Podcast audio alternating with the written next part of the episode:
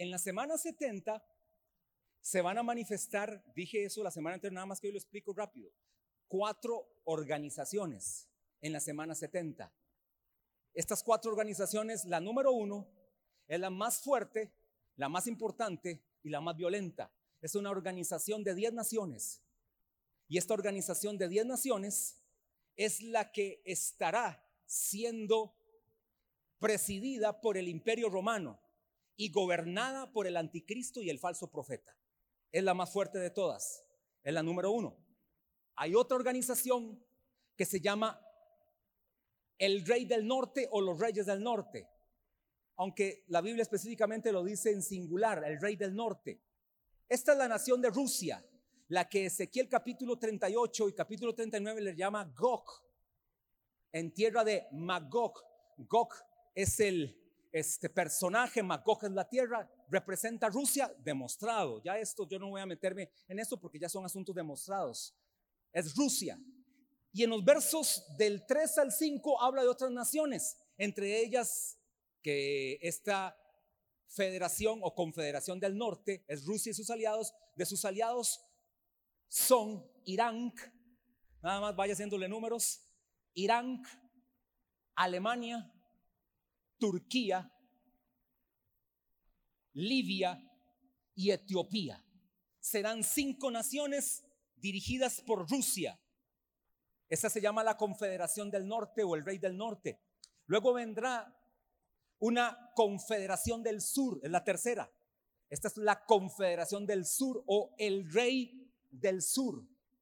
Esta es una potencia de naciones africana,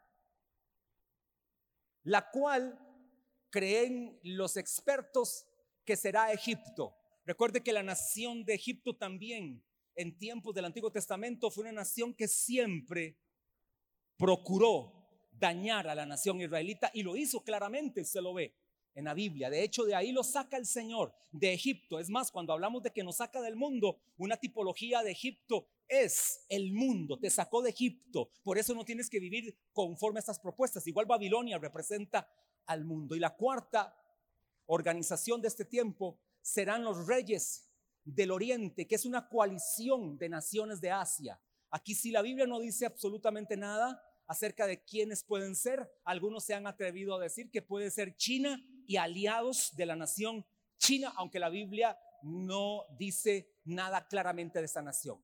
El punto es que estas cuatro naciones en algún estas cuatro organizaciones estarán en algún momento aliadas, aunque dicha alianza no durará mucho porque las tres últimas vendrán contra la primera, la más fuerte. Es la que habla Daniel capítulo 2 y Daniel capítulo 7, que es el cuerno pequeño y de este cuerno pequeño salen diez naciones. O el rey altivo. Es lo mismo, el rey altivo, el cuerpo pequeño, el rey vigoroso.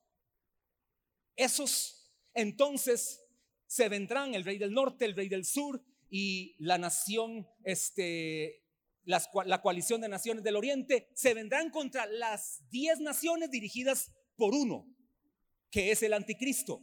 El anticristo las destruirá a estas tres organizaciones. Y a mitad de la semana empieza toda esta batalla, que es la batalla de Armagedón, ahí le daré detalles, finalizando, finalizando, todas las cuatro organizaciones querrán venirse contra Israel, principalmente la primera porque es la que preside el anticristo y es el que está sobre las demás y querrán destruir Jerusalén, Palestina, el templo que está diseñado. Y es cuando aparecerá el rey de reyes y señor de señores y va a destruir al anticristo, al falso profeta y la bestia.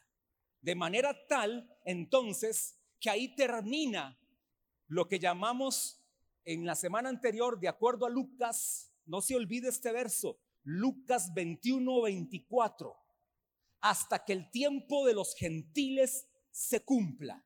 Recuerde que el tiempo de los gentiles empezó con los 70 años de cautiverio en Babilonia, continuó toda la edad cuando Cristo estuvo en la tierra y continúa en todo ese tiempo en el que estamos ahorita, las naciones gentiles, pero terminará con la destrucción de la coalición de 10 naciones destruidas por el Señor Jesucristo. Ese es el tiempo de los gentiles.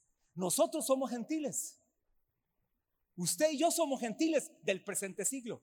Gentiles que por la gracia de Dios nos dieron la opción de aceptar a Cristo y ser injertados en el olivo que es Cristo.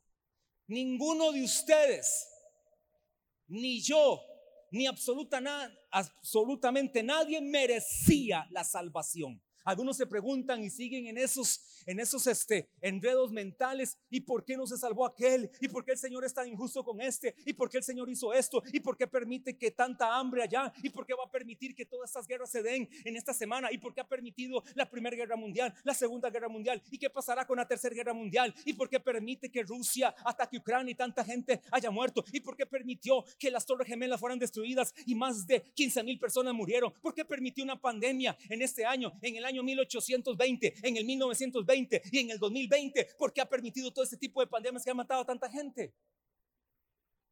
Por más que usted se pregunte, no tendrá respuestas. Es la soberanía de Dios. Y si usted es salvo, dele gracias a Dios porque ni usted ni yo merecíamos la salvación.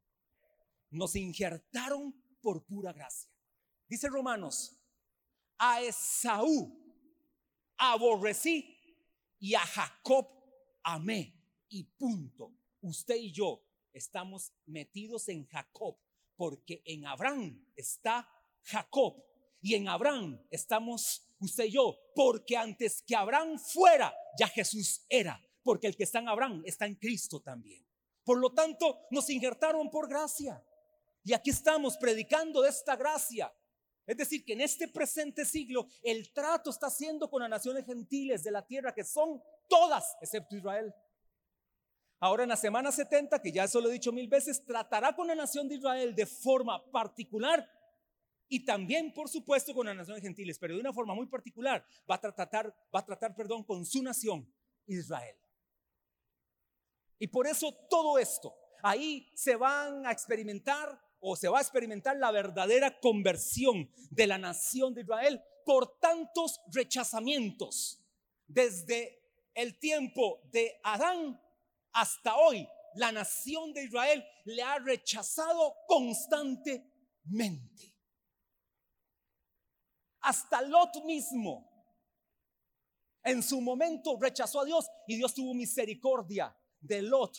Y dijo, por causa del justo Lot que está en Sodoma y Gomorra, no la destruyo hasta que Lot se ha sacado de Sodoma y Gomorra, que por cierto, esto es una forma de reafirmar que la iglesia no está en la tribulación. Lot representa a la iglesia. Mientras Lot estuviera en Sodoma y Gomorra, el castigo no vino para Sodoma y Gomorra, porque cuando hay un justo, solo por ese justo, Dios no envía ese castigo. Pero cuando saca a Lot de Sodoma y Gomorra, el juicio cayó sobre Sodoma y Gomorra. Cuando Dios saque a la iglesia de la tierra, el juicio caerá sobre la nación de la tierra.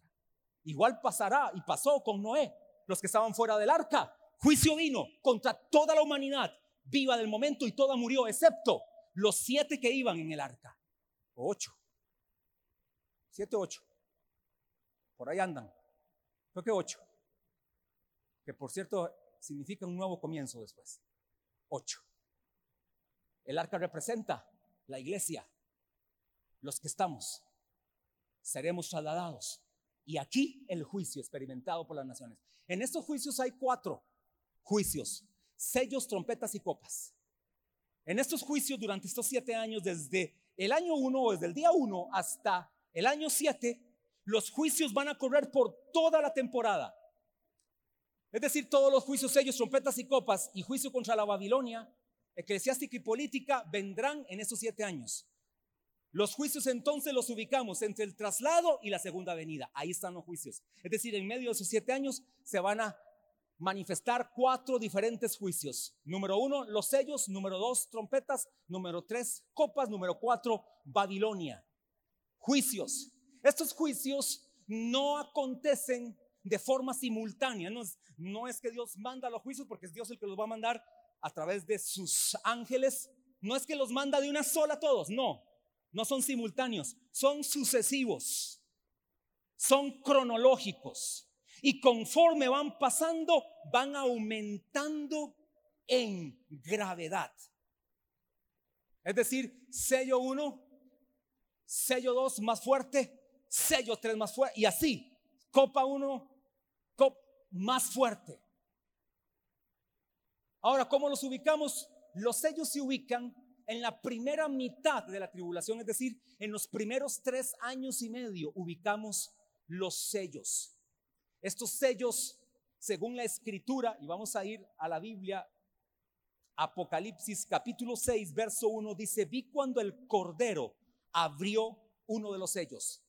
El que abre los sellos es el Cordero que fue inmolado desde antes de la fundación del mundo, es decir, el Señor Jesús. Él abre los sellos, los siete sellos, los cuatro seres vivientes que son el ente angelical de mayor alto rango. Los cuatro seres vivientes participan de esto, pero el que los abre es el Hijo de Dios, el Cordero de Dios. Son eventos que entonces representan la primera etapa de la tribulación, es decir, un tiempo y tiempo y la mitad de un tiempo, para que use usted los lenguajes correctos, o tres años y medio o 1260 días, como usted quiere usarlo. Pero más fácil decir, tres años y medio. Ahora vamos al sello 1. Bueno, aquí anotaba algo importantísimo acerca de los sellos, que los sellos es la preparación de Dios para la venida de Jesús, o parte del derramamiento de los sellos y así también trompetas y copas, es la preparación providencial de Dios para la segunda venida. Es decir, Dios comienza a preparar a las naciones que están ahí, a Israel ni se diga, para la venida de Cristo capítulo 6, verso 1 y 2. Vi cuando el Cordero abrió, los, abrió uno de los sellos y oí uno de los cuatro seres vivientes decir con, voz de trueno, ven y mira. Y miré, y he aquí un caballo blanco. Y el que lo montaba tenía un arco y le fue dada una corona y salió venciendo y para vencer. Ese sello uno representa o está asociado con el pacto que hará la bestia para establecer la paz sobre la tierra. Ese caballo blanco puede representar eso. Va a haber una falsa paz. Al inicio de la semana 70 va a haber una falsa paz, una falsa seguridad que va a proporcionar el anticristo a través del falso profeta que puede representar eso. Número 2, verso 3, cuando ve el segundo sello y el segundo ser viviente que decía, ven y mira, y salió otro caballo bermejo y al que lo montaba le fue dado poder de quitar de la tierra la paz. Pareciera que en el anterior se establece la paz, pero en este aumenta en gravedad. Véanlo ahí. Ahora se quebranta la paz. Pareciera que ya ahí está a punto de suceder el quebrantamiento del pacto de paz del anticristo. Pero sigue diciendo, y salió otro caballo bermejo, verso 4, y el que lo montaba le fue dado de poder de quitar de la tierra la paz y que se matasen unos a otros y se le dio una gran espada. ¿Quién quiere estar ahí? ¿Quién quiere estar ahí? Mejor demuestre hoy que usted es cristiano. Demuestre hoy, porque si no, va a suceder esto. Se van a matar entre unos y otros. En la primera mitad de la tribulación, el sello 2 representa la remoción de la paz de la tierra y las guerras que lo envuelven. Serán tiempos de guerra fuertes en esa primera mitad de la semana 70. Sello 3, versos 5 al 6, cuando abrió el tercer sello, oí al tercer ser viviente que decía, ven y mira. Y miré, y aquí un caballo negro, el que lo montaba tenía una balanza en la mano. Note esos, esos este, eh, por ejemplo, instrumentos, una balanza en la mano significa algo. Y oí una voz de en medio de los cuatro seres vivientes que decía, dos libras, ven, va relacionado con balanzas, dos libras de trigo por un denario y seis libras de cebada por un denario, pero no dañes el aceite ni el vino. Este sello 3 representa el hambre que resulta de la desolación de la tierra. Es decir, no habrán tiempos como los anteriores de hambres, como el que va a suceder en estos tiempos de tribulación. Habrán tiempos de hambre, tiempos de desolación. Sello 4, versos 7 y 8. Cuando abrió el cuarto sello, oí la voz del cuarto ser viviente que decía, ven y mira. Miré aquí un caballo amarillo y el que lo montaba tenía por nombre muerte y el ave le seguía y le fue dada potestad sobre la cuarta parte de la tierra para matar con espada, con hambre, con mortandad y con las fieras de la tierra. Este cuarto sello prefigura la muerte que sigue cuando se manifiesta el fracaso de los hombres en establecer la paz. Es decir, querrán establecer tiempos de paz, pero no se podrá, porque habrá una muerte tanto física y también esa muerte podrá ser espiritual, aunque una de las trompetas anuncia una muerte espiritual que vendrá sobre la tierra. Es lo que hoy le sucede al mundo. Hoy el mundo está en muerte espiritual. porque usted los oye que defienden con tanta pasión sus ideologías, sus pensamientos, sus proyectos, sus planes, sus estrategias? ¿Por qué los defienden ultranza? De una forma ultranza, es decir, con un total convencimiento de que lo que ellos defienden es lo verdadero. ¿Sabe por qué? Porque tienen muerte espiritual. Su espíritu está muerto, su alma está muerta, su cuerpo está muerto. Cuando usted y yo venimos a Cristo, cuando nacimos de nuevo, ¿cuántos aquí nacieron de nuevo? No, vuelvo a preguntar, ¿cuántos aquí nacieron de nuevo? En ese momento tu espíritu revivió. En ese momento tu espíritu recobró vida y entonces ahí recuperaste y recuperé lo que dice Génesis 1.27, que somos hechos a la imagen y semejanza de Dios. Recuperamos la imagen. La semejanza no la perdimos nunca, pero la imagen sí la perdimos. La imagen es lo interno de Dios. La imagen es el carácter de Dios. La imagen es la vida del Espíritu en nosotros. Cuando la caída se experimenta en Génesis capítulo 3, donde Adán cae. Y Eva caen en ese mismo momento, el espíritu muere. Y por eso es sacado del Edén, porque en el Edén no pueden haber habitantes con espíritu muerto. Por eso la Nueva Jerusalén es un tipo del Edén donde los que habiten en la Nueva Jerusalén tendrán un espíritu vivo, un espíritu glorificado, un espíritu totalmente nuevo y van a ir a alimentarse no del árbol de la ciencia, del conocimiento del bien y del mal, se van a ir a alimentar del árbol de la vida. ¿Quién es el árbol de la vida en ese tiempo del milenio y del reino eterno? Se llama Jesús. Él es el árbol de la vida. De ese árbol sus hojas fluye sanidad, fluye poder, fluye milagros, fluye renovación. De ahí usted y yo nos vamos a alimentar.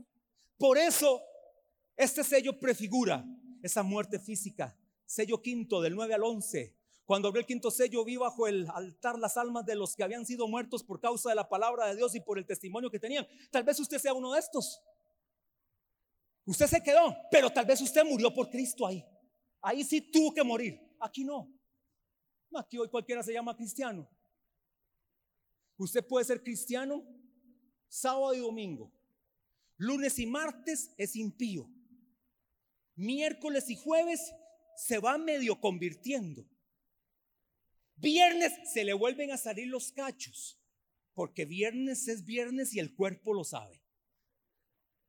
Sábado en Taker se empiezan a salir las angelitas, las alitas de los ángeles. Y el domingo ya están volando aquí en el edificio. Pero para Dios ninguno se le escapa. Ojalá que, y aquí me incluyo, ojalá que no seamos de estos, del quinto sello. El quinto sello revela el hecho, pero si fuera el caso, por lo menos se salvaron o nos salvamos. Revela el hecho de la muerte entre los santos de Dios por causa de su fe y de su vehemente clamor por venganza. Todos estos murieron por causa del testimonio de Jesús. Y una de las muertes más frecuentes que habrá en la tribulación, ¿sabe cuál es? No sé si a usted le gustaría esta. Decapitado, así como. Como lo hacen en la UFC, ¿verdad? Cuando están promocionando, le hace. Así te va a ir. ¿Verdad? Cuando aquel bichote antes ya no está mucho, ¿verdad? ¿Cuál era? El, de UFC, el que le encantaba a Gabriel. McGregor, ese, Conor McGregor. Nada más les hacía así. Bueno, así va a ser en la tribulación decapitados. Pero ¿qué importa? Sin cabeza entrará el milenio. Aunque yo le dije que toda deformación va a ser restaurada, así que despreocupe, se le quitarán la cabeza en la tribulación, pero en el milenio se la vuelven a poner.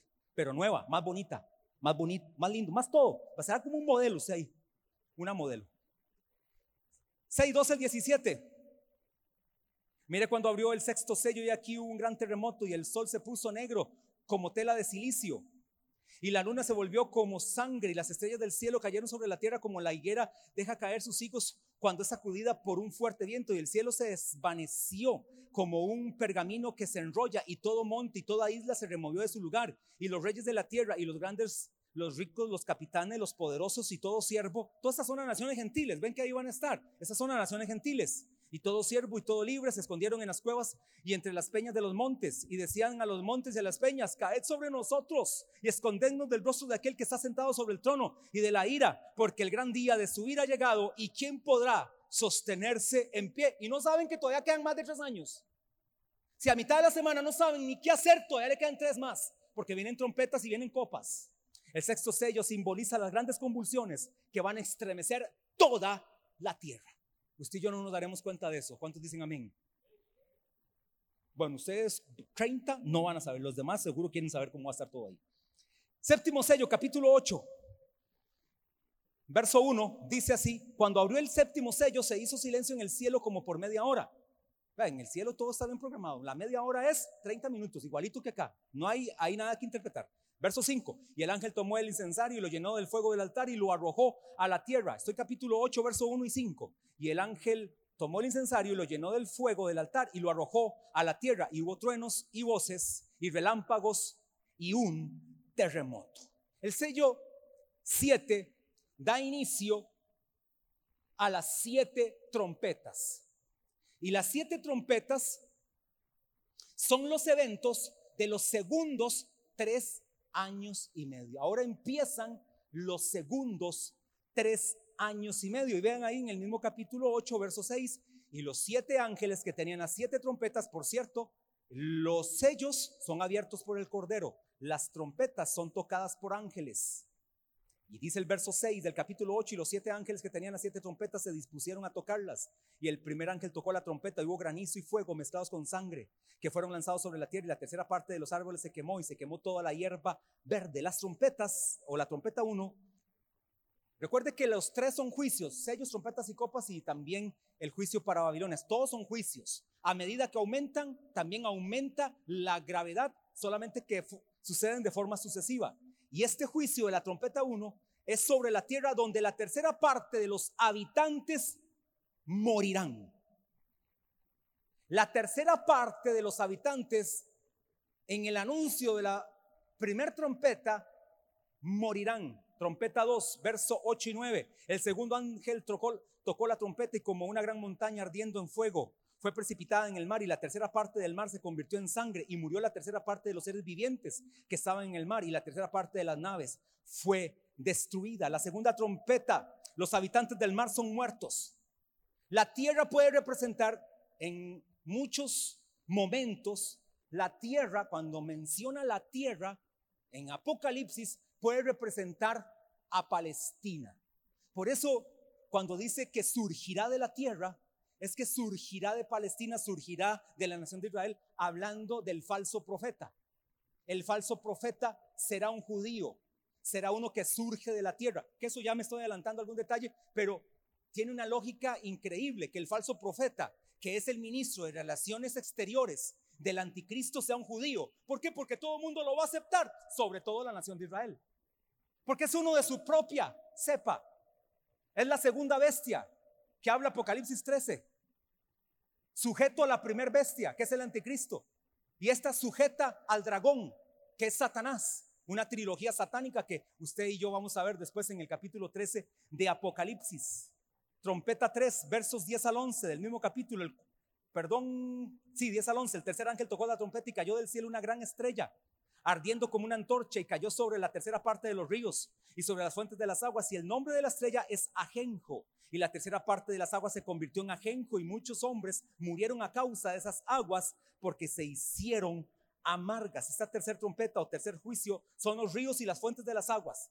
Estos ríos y las fuentes de las aguas representan la fuente de la vida, no de la vida espiritual, pero sí de la fuente de la vida, por lo que representa el juicio sobre aquellos a los cuales se les ha quitado el agua viva. Es decir, en esta trompeta, lo más fuerte que va a suceder es que el agua viva será quitada. ¿Y quién es el agua viva? Es Jesús mismo. Por lo tanto, este juicio caerá sobre este tiempo en los siete años, en los segundos, tres años y medio. Verso 12. Cuarta trompeta, el cuarto ángel tocó la trompeta y fue hecha la y fue herida la tercera parte del sol y la tercera parte de la luna y la tercera parte de las estrellas, para que se oscureciese la tercera parte de ellos y no hubiese luz en la tercera parte del día y asimismo de la noche. Y miré y oí volar por el medio del cielo diciendo a gran voz, ay, ¿cuántos dicen ay? Ay, ay de los que moran en la tierra a causa de los otros toques de trompeta que están para sonar los tres ángeles. Es que las la trompeta 5, 6 y 7 son el primer ay, el segundo ay y el tercer ay. Por eso es que dice tres veces ay. Ojalá que usted no tenga que decir en ese tiempo, ay. Porque si dice ay es porque va a estar ahí. Amén. Esta cuarta trompeta, el sol, la luna y las estrellas representan los poderes gubernamentales. Eso siempre va a suceder mucho en la Biblia. En algunos casos representan a la nación de Israel, en este caso representan a las naciones de ese momento gubernamentales. Por lo tanto, son los juicios de Dios sobre los gobernantes de la tierra son los juicios de Dios sobre los gobernantes de la tierra. Imagínense lo que le puede pasar ahí al rey o al presidente de Rusia o al de China o al de Corea del Norte o al de Irán, Irak, aunque serán preservados con un propósito, con un propósito de parte de Dios. Serán preservados muchos de estos, ¿sabe para qué? para que tengan que ser vencidos por el Rey de Reyes. Ya no el Cordero.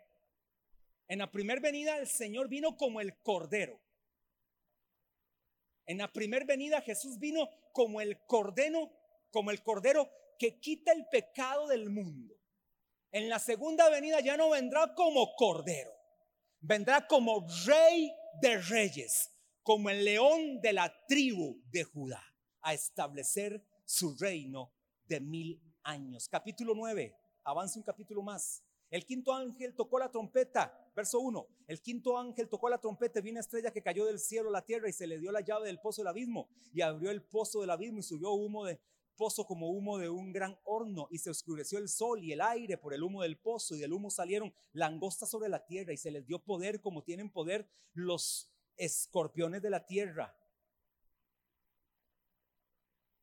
Cuatro, y se les mandó que no dañasen a la hierba de la tierra, ni cosa verde alguna, ni a ningún árbol, sino solamente a los hombres que no tuviesen el sello de Dios en sus frentes. ¿Saben cuáles son esos? Sí. ¿Cuáles?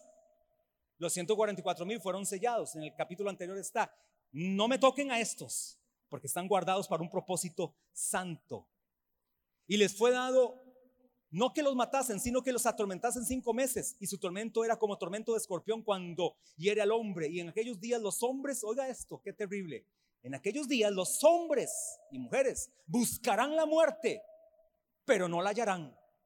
Y ansiarán morir, pero la muerte huirá de ellos. El aspecto de las langostas era semejante a caballos preparados para la guerra. En las cabezas tenían como coronas de oro, sus caras eran como caras humanas, tenían cabello como cabello de mujer, sus dientes eran como de leones, tenían corazas como corazas de hierro, el ruido de sus alas era como el estruendo de muchos carros de caballos corriendo a la batalla, tenían colas como los como de escorpiones y también aguijones y en sus colas tenían poder para dañar a los hombres durante cinco meses. Y tienen por rey sobre ellos al ángel del abismo, cuyo nombre en hebreo es Abadón y en griego Apolión.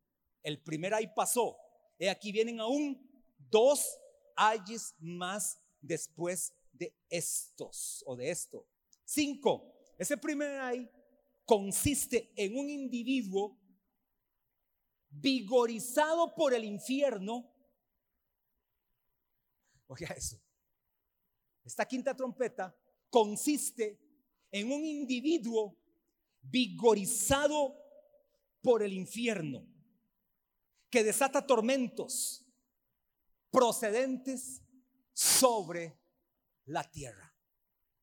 Este individuo es el anticristo, vigorizado por el infierno, es decir, por su mentor, por su padre,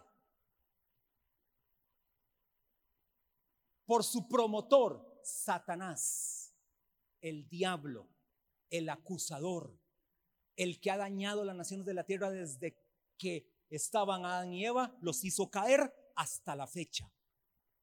Quiere destruirte, y en este tiempo no será la excepción, todavía peor, vigorizará a este ser para que destruya la tierra. Sexta trompeta, verso 13. 9:13. El sexto ángel tocó la trompeta y una voz de entre los cuatro cuernos del altar de oro que estaban delante de Dios diciendo al sexto ángel que tenía la trompeta, desata a los cuatro ángeles que están atados junto al gran río Éufrates. Y fueron desatados los cuatro ángeles que estaban preparados para la hora, día, mes y año, a fin de matar a la tercera parte de los hombres. El número de los ejércitos de los jinetes era 200 millones. Yo hice un número. Algunos ahí pueden interpretar que por eso puede ser la nación de China, por la cantidad de ejército que viene, 200 millones. Solo China en este momento tiene un ejército de 200 millones de soldados Escuche bien, el ejército de China tiene un ejército de más de 150 millones de soldados. Es una nación que tiene 1.700 millones de habitantes. Por lo tanto, pudiera atreverse alguno a decir eso. Bueno, yo no digo lo que la Biblia no dice, pero digamos que pudiera pasar. Por estas tres plagas fue muerta la tercera parte de los hombres por el fuego, el humo, el azufre que salían de su boca, pues el poder de los caballos estaba en su boca y en sus colas, porque sus colas semejantes a serpientes tenían cabezas y con ellas dañaban. Y los otros hombres que no hubieron muerto, que no fueron muertos con estas plagas, ni aún así se arrepintieron. Oiga esto, esto es terrible, hermano. O sea, esto es terrible. Y los otros hombres que no fueron muertos con estas plagas, ni aún así se arrepintieron de las obras de sus manos ni dejaron de adorar a los demonios y a las imágenes de oro, de plata, de bronce, de piedra y de madera, los cuales no pueden ver, ni oír, ni andar, y no se arrepintieron de sus homicidios, ni de sus hechicerías, ni de su fornicación, ni de sus hurtos. Hoy sigue pasando lo mismo. Hay gente que puede ver una persona estar muerta de tres días, ya como Lázaro, que ya está hediendo, que ya está en putrefacción, lo puede verse levantar, y no va a aceptar a Cristo, lo va a rechazar. En el tiempo de Jesús, cuando Jesús llamó a Lázaro, que por cierto, por cierto Lázaro representa la resurrección de vida, los mismos judíos, es decir, la nación de Israel, decían, esto es un montaje.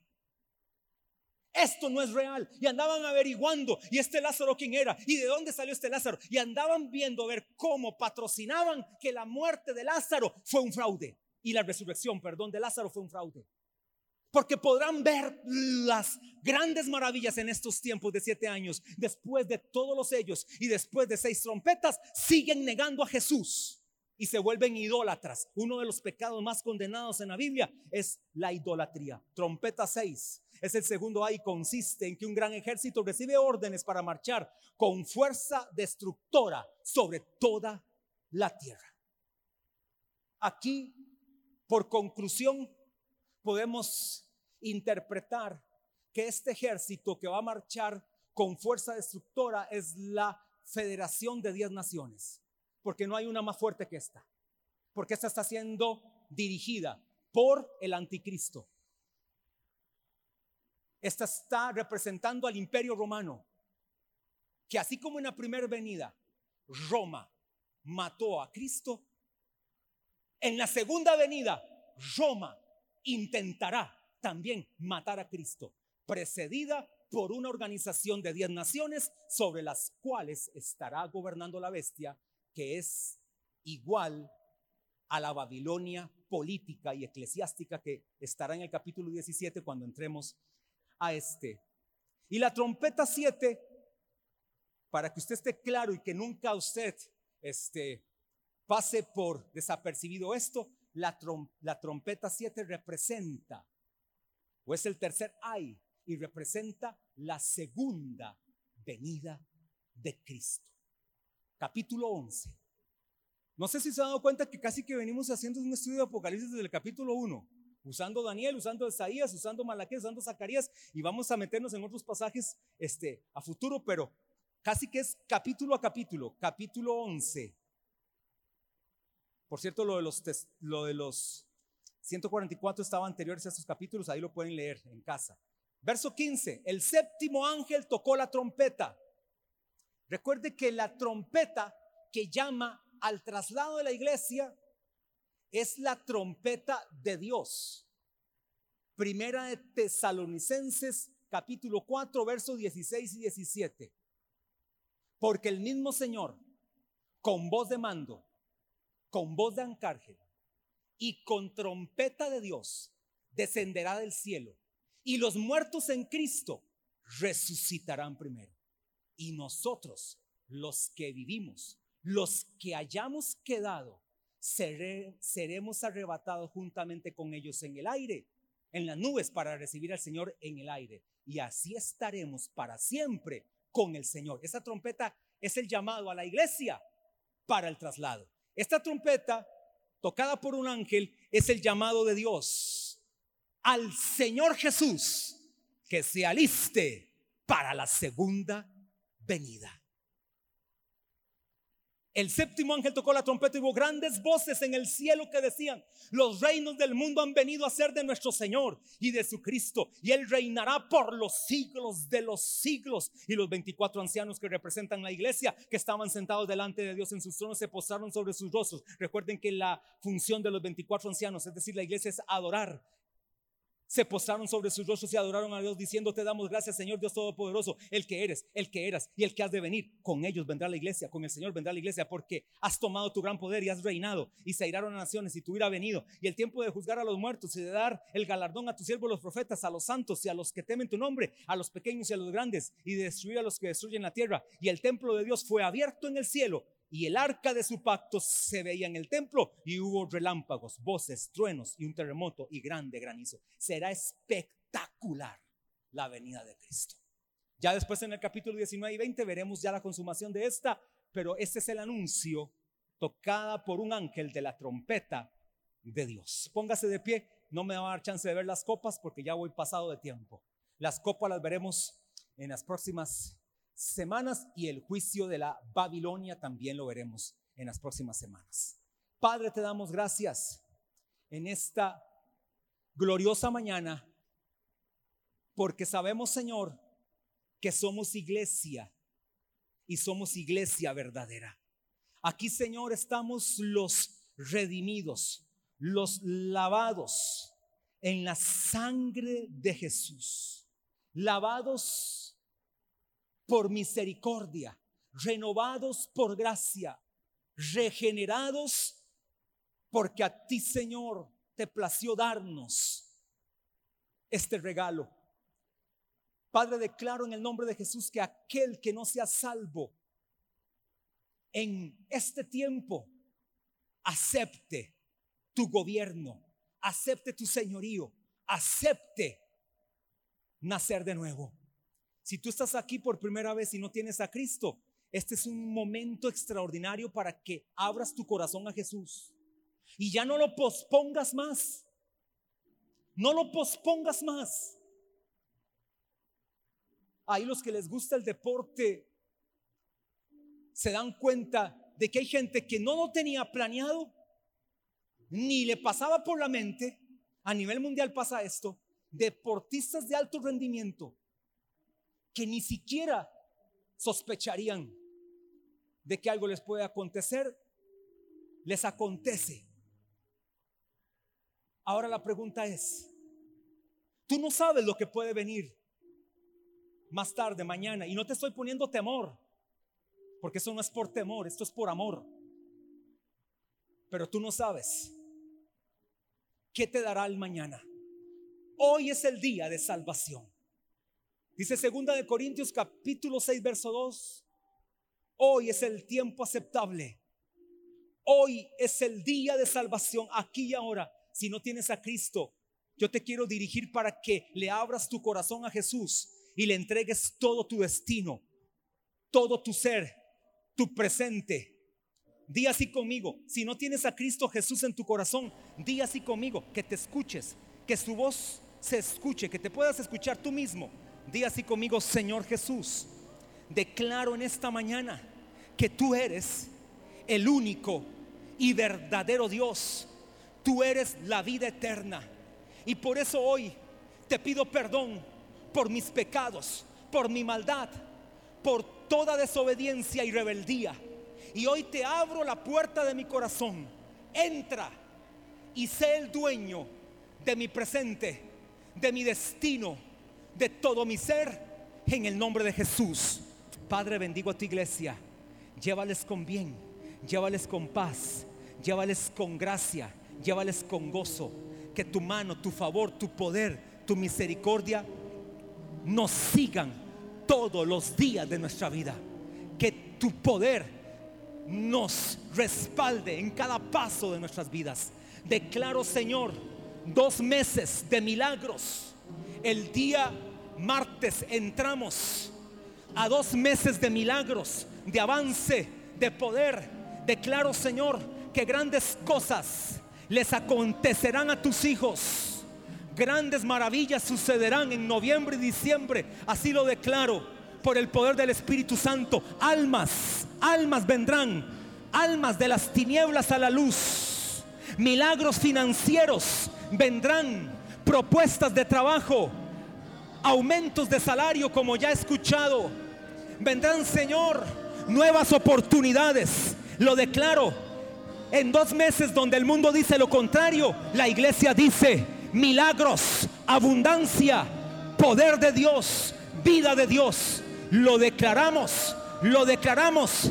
Tiempo de milagros, tiempo de resurrección, tiempo de gloria, tiempo de avance por el poder del Espíritu Santo nada nos podrá hacer frente. No temeremos, no temeremos, no temeremos lo que nos pueda hacer el hombre. No temeremos malas noticias, no temeremos.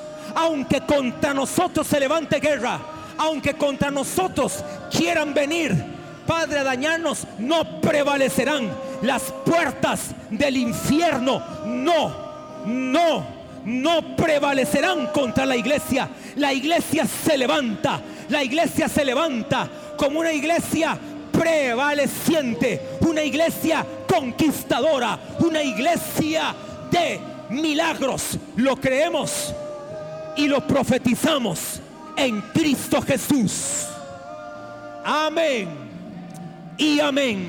Dale un aplauso al Rey de Reyes y Señor de Señores.